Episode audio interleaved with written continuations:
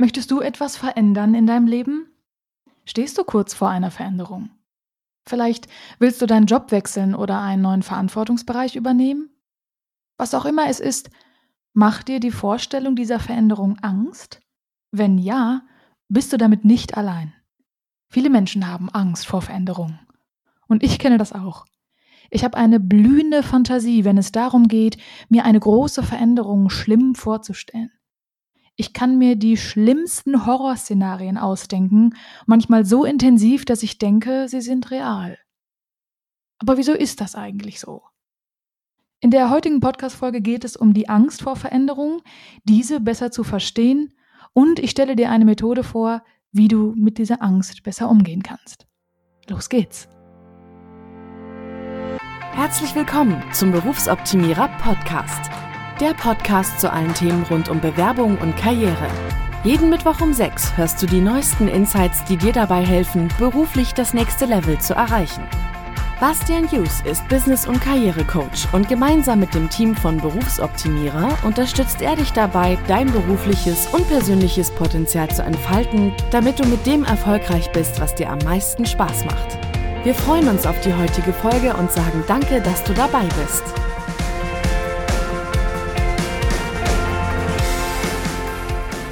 Schön, dass du zuhörst. Hier ist Sarah, Coach aus dem Team Berufsoptimierer. Heute möchte ich über die Angst vor Veränderung sprechen, warum wir sie haben, wie wir mit ihr umgehen können und du bekommst eine konkrete Methode von mir, die du direkt innerhalb dieser Folge live ausprobieren kannst, die auch für alle geeignet ist. Also warum haben wir überhaupt Angst vor Veränderungen? Aus der Psychologie gibt es dafür einen Fachbegriff.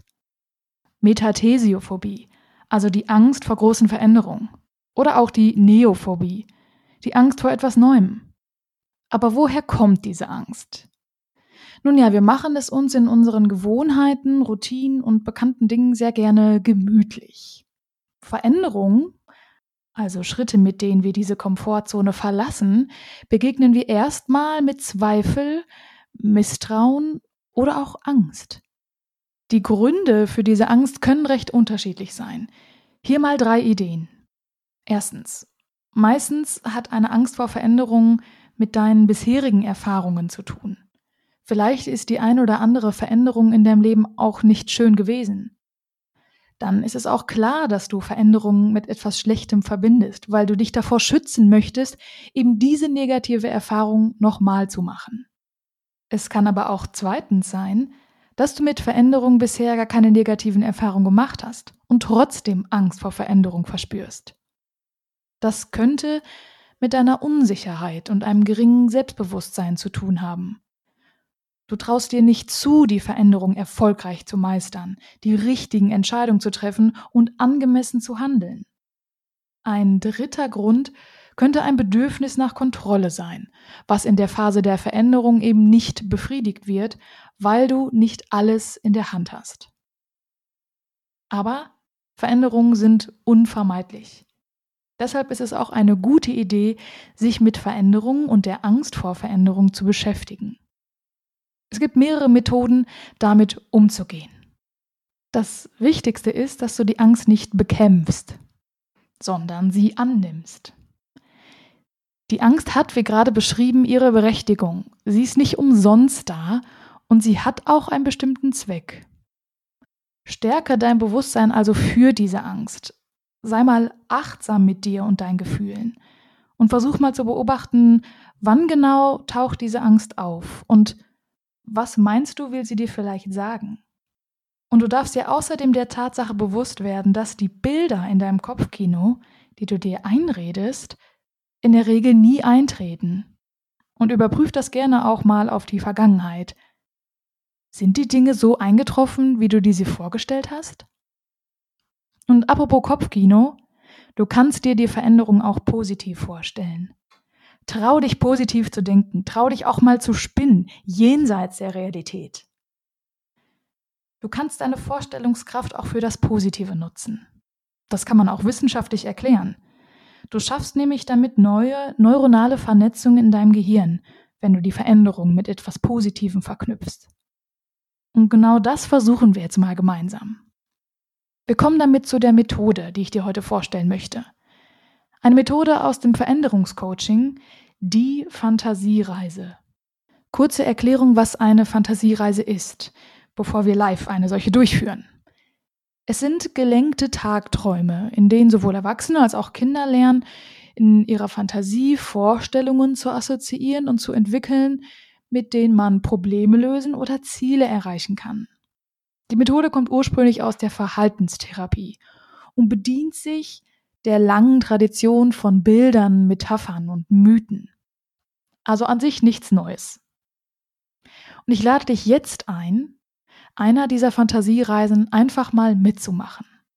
Wenn du mitmachen möchtest, sorge dafür, dass du an einem ungestörten Ort bist, wo du einfach deine Gedanken schweifen lassen kannst. Du solltest also etwa 15 Minuten ungestört sein können. Du kannst diese Übung auch gemeinsam mit einer dir vertrauten Person machen und ihr tauscht euch hinterher aus. Wichtig ist, dass du dich jetzt ganz auf dich selbst konzentrierst. Lausche einfach meiner Stimme. Nimm eine bequeme Haltung im Sitzen oder Liegen ein. Die Fantasiereise heißt Aufräumen im Veränderungshaus. Es geht also um Veränderung. Welche entscheidest du? Denk also an etwas, wo du Veränderung reinbringen möchtest. Konzentriere dich also ganz auf dich selbst. Spüre deinen Atem. Spüre, wie er tief in die Lunge fließt und langsam dein Körper wieder verlässt. Schließe deine Augen. Komm zur Ruhe. Stell dir nun vor, du bist im Urlaub.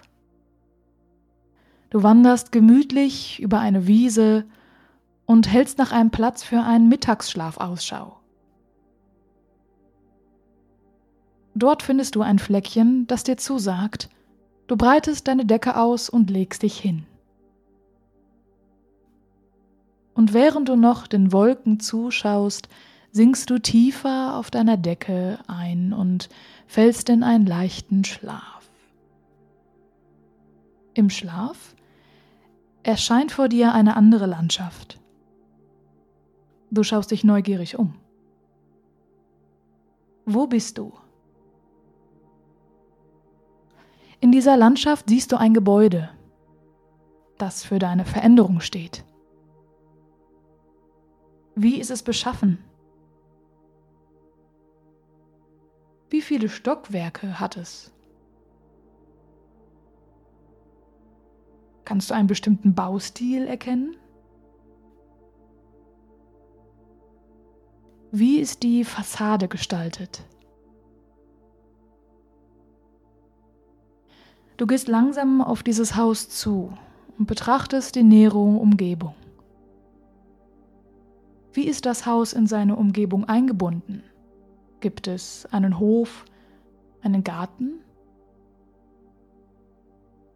Hat es Fenster und Türen? Wie wirkt das Haus auf dich? Du trittst jetzt noch näher. Kannst du sehen, was auf dem Schild neben der Klingel steht? Die Tür geht auf und du trittst langsam ein schaust dich im Eingangsbereich um. Wie ist dieser Bereich eingerichtet? Wie heißt dich dein Veränderungshaus willkommen?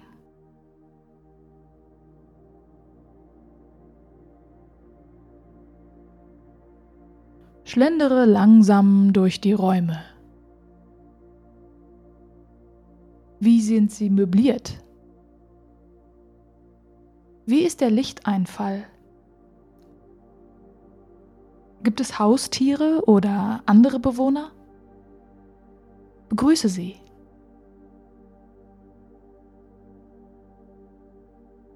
Und dann schau mal, wo du dich am wohlsten fühlst. Dort bleibst du eine Weile stehen und nimmst Verbindung mit deinem Veränderungshaus auf. Was fühlst du? Was hörst du? Was siehst du?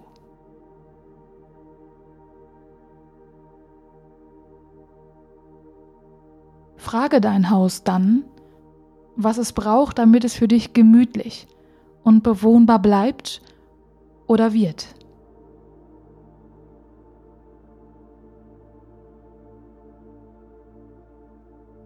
Jetzt gehst du über eine Treppe nach oben in dem Haus, bis zum Dachboden.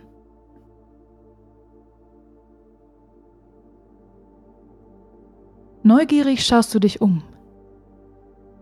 Du weißt, dass dort ein Geschenk auf dich wartet. Was ist es? Wie sieht es aus? Bedanke dich für dieses Geschenk. Dann weißt du, dass du noch in den Keller steigen möchtest. Suche dir den Zugang zum Keller und steig hinunter.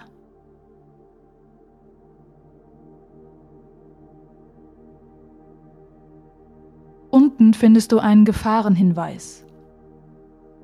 Was will dir dein Haus mit auf den Weg geben?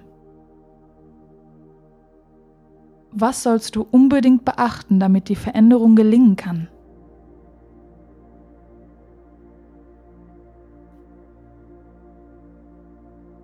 Bedanke dich auch hier für diesen Hinweis und geh nochmal zurück in den Eingangsbereich.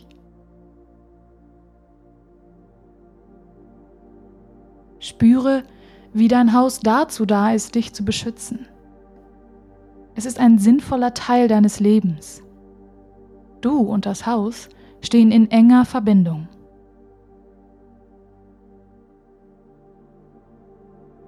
Dann verabschiedest du dich. Schließ die Eingangstür und geh wieder zurück in die Landschaft, bis du zu deiner Decke kommst.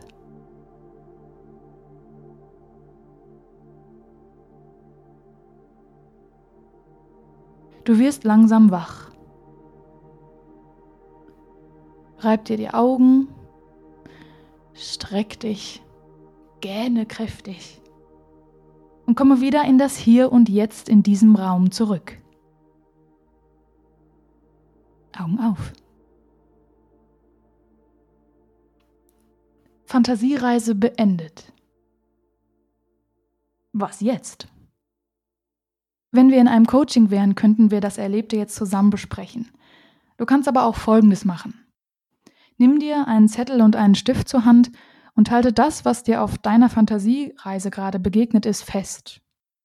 Du kannst dein Haus der Veränderung auch skizzieren. Ich gebe dir gerne noch ein paar Fragen an die Hand. Was waren wichtige Punkte auf dem Weg durch dein Veränderungshaus? Was hat dich überrascht?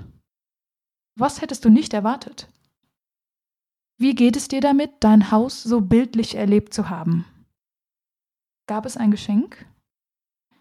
Und gab es einen Hinweis im Keller? Was hältst du davon? Und gibt es noch etwas, was du an deinem Haus gern verändern möchtest?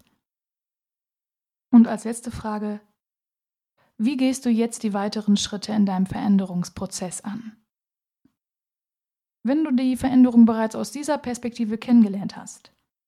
Was ist jetzt anders als zuvor? Hashtag deine Frage. Uns hat folgende Nachricht via Instagram erreicht. Ich lese mal kurz vor. Ich habe eine Frage, die mich stark beschäftigt und würde mich freuen, wenn ihr mir hierzu eure Meinung geben könntet. Ich habe meinen Bachelor 2018 mit einer 1,8 beendet. Drei Jahre gearbeitet, Praktika und Festanstellung und jetzt ein Master begonnen. Leider laufen die schriftlichen Prüfungen deutlich schlechter als erwartet, weil ich jedes Mal direkt einen Blackout und entsprechend Panik bekomme. In Klammern kenne ich so aus meinem Bachelor nicht von mir. Jetzt frage ich mich, ob ein guter Bachelor bei Bewerbung nicht besser ist als ein schlechter Masterabschluss. Was würdet ihr sagen? Bei welcher Option stehen die Chancen auf einen guten Einstieg besser? Ich hoffe, ich bin mit dieser Frage bei euch richtig und freue mich von euch zu hören. Liebe Grüße. Also ja, du bist damit richtig bei uns. Und ich würde sagen, ein Master ist immer noch besser als gar kein Master, weil du lernst etwas, sowohl über bestimmte Themen als auch über dich. Das gibt dir also auf gar keinen Fall schlechtere Chancen. Im Gegenteil, mit einem Master hast du mehr Chancen. Mein Tipp ist, die Noten auch nicht unbedingt in die Bewerbung zu schreiben. Die sind im Auswahlprozess auch nicht so wichtig, wie man vielleicht denkt. Deine Angst deswegen schlechtere Chancen zu haben, ist also nicht berechtigt. Gib dein Master an, die Noten sind zweitrangig. Abschließend möchte ich noch etwas festhalten, was auch schon Walt Disney gesagt hat.